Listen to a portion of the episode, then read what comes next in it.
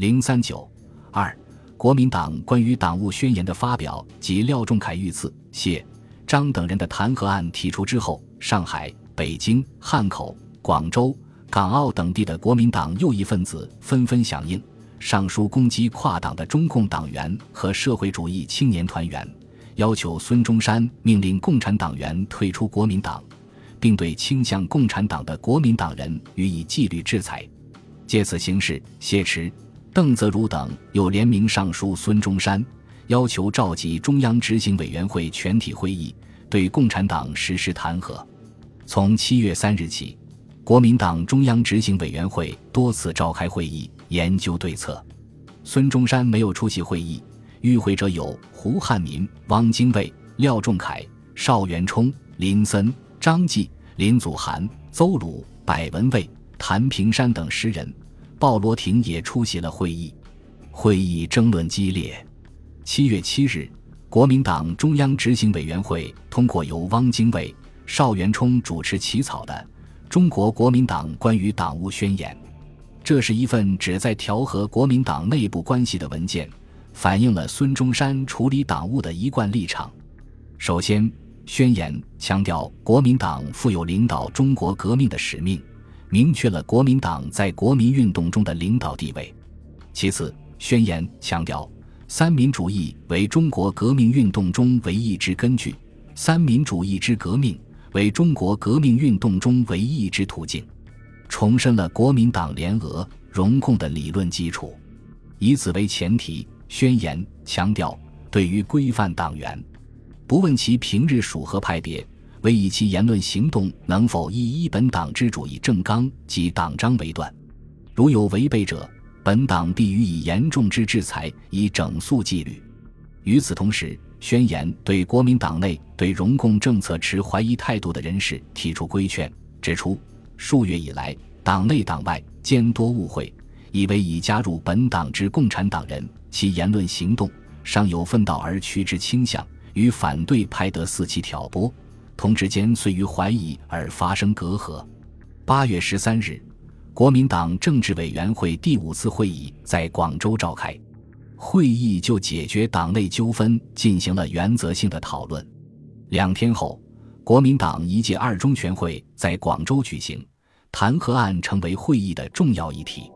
谢持、张继以原提案人身份列席。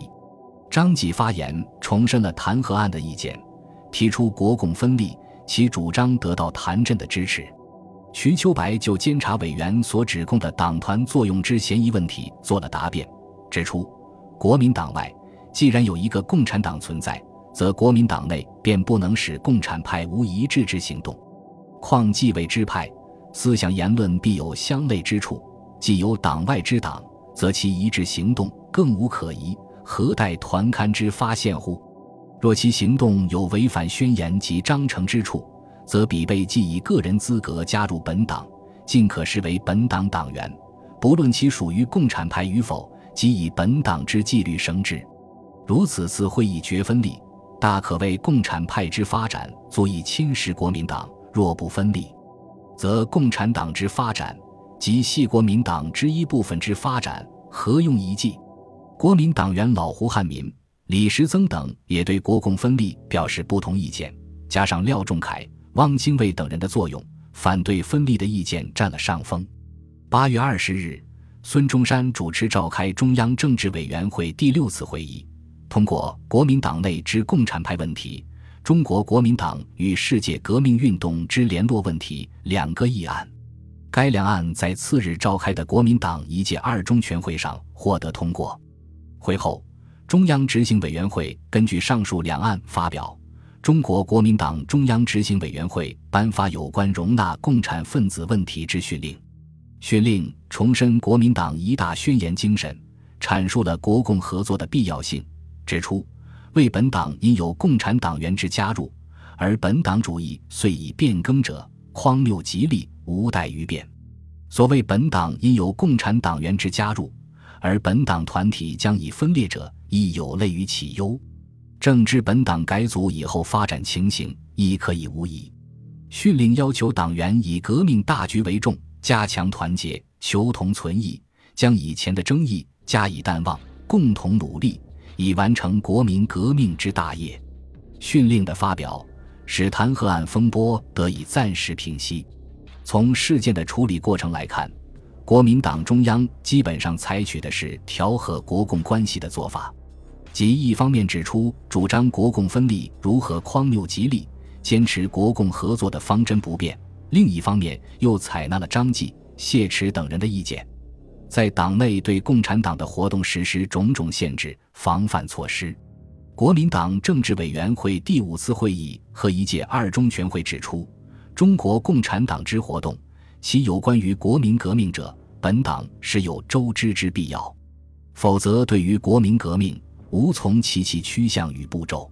中国共产党对于其党员之加入本党者，施以指导，比之对于本党应如何尽力，由于本党之党务进行，党员纪律有直接间接之关系，本党更不能不过问。为此。会议决定在国民党中央政治委员会内设立国际联络委员会，职责是直接与共产国际联络。按照国民党中派的想法，该委员会应得到第三国际的所有指示，这样就可以切断共产党与共产国际的联系，使中共与共产国际的联络受到监视，并使中共的活动受到限制。但调和国共两党关系的努力未著明显成效。当时，国共两党以及国民党内围绕联俄、容共的斗争无日获息，以致发展到使用暗杀手段的地步。结果，廖仲恺成了政治斗争的牺牲品。廖仲恺是国民党杰出的政治活动家，曾担任财政部长、广东省长。他积极赞助孙中山实施联俄、容共政策，在国共合作中被视为左派领袖。国民党改组之后。他当选中央执行委员、常务委员、政治委员会委员，并先后兼任国民党工人部长、农民部长、黄埔军校党代表等要职。由于他坚定执行改组国民党及联俄、容共的政策，因而成了一部分人的眼中钉。一九二五年八月二十日，廖仲恺在广州国民党中央党部遇刺身亡。廖仲恺遇刺事件对国共合作是一次严峻考验。事件发生之后，国民党中央执行委员会、国民政府委员会、军事委员会举行联席会议，决定成立特别委员会，指派汪精卫、许崇智、蒋介石为委员，授以政治、军事、警察全权，负责廖案及时局的处理。在廖案的处理上，蒋介石与汪精卫默契配合。蒋介石支持汪精卫驱胡汉民，汪精卫支持蒋介石盗许重治，同时从文武两方面向自己的政治对手发起攻势。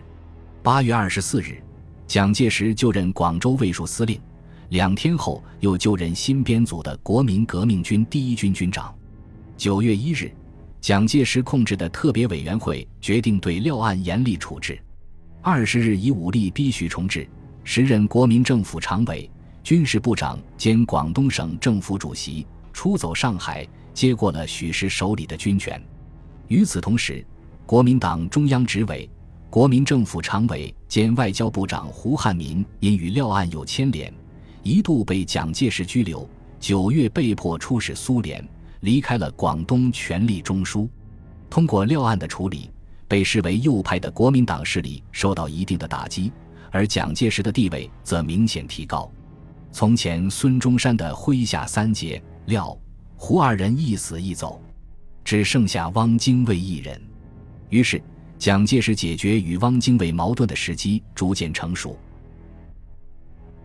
本集播放完毕，感谢您的收听，喜欢请订阅加关注，主页有更多精彩内容。